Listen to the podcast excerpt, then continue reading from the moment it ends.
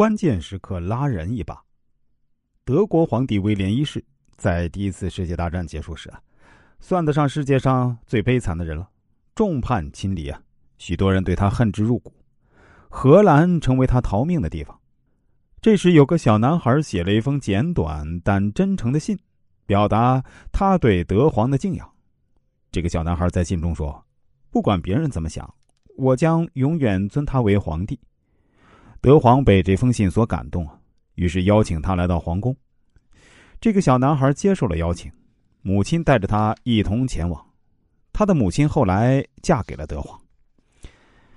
我不知道他那时候那么痛苦，即使知道了，其实我也帮不上任何忙。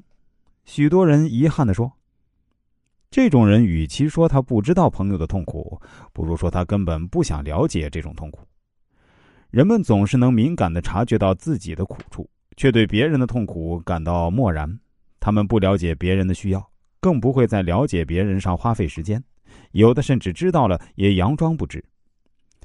虽然很少有人能做到人饥己饥、人溺己溺的境界，但我们至少可以对别人的需要随时体察，时刻关心朋友，为他们脱离困境施以援手。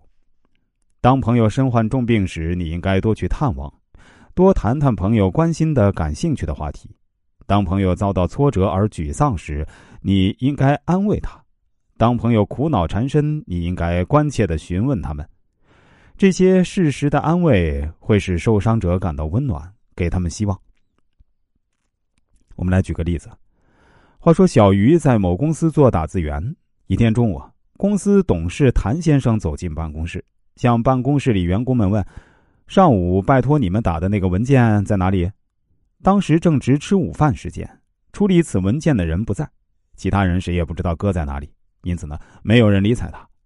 这时，小鱼对他说：“我虽然不清楚这个文件的事儿，但是谭先生，这件事儿交给我去办吧，我会尽早送到您办公室的。”当小鱼把文件送给董事时呢，这位董事牢牢记住了他。几周之后，小鱼向他的同事们宣告自己升迁了。显然，小鱼的热心和办事利落获得了几位董事的赞赏。那位董事呢，也在董事会上大力的推荐他。生活中做个有心计的人很重要，别忘记在关键时刻拉人一把，因为有时候即使不用很费力的帮助别人，也会使别人投之以木瓜，报之以琼琚。人的一生难免会失利、受挫或面临困境。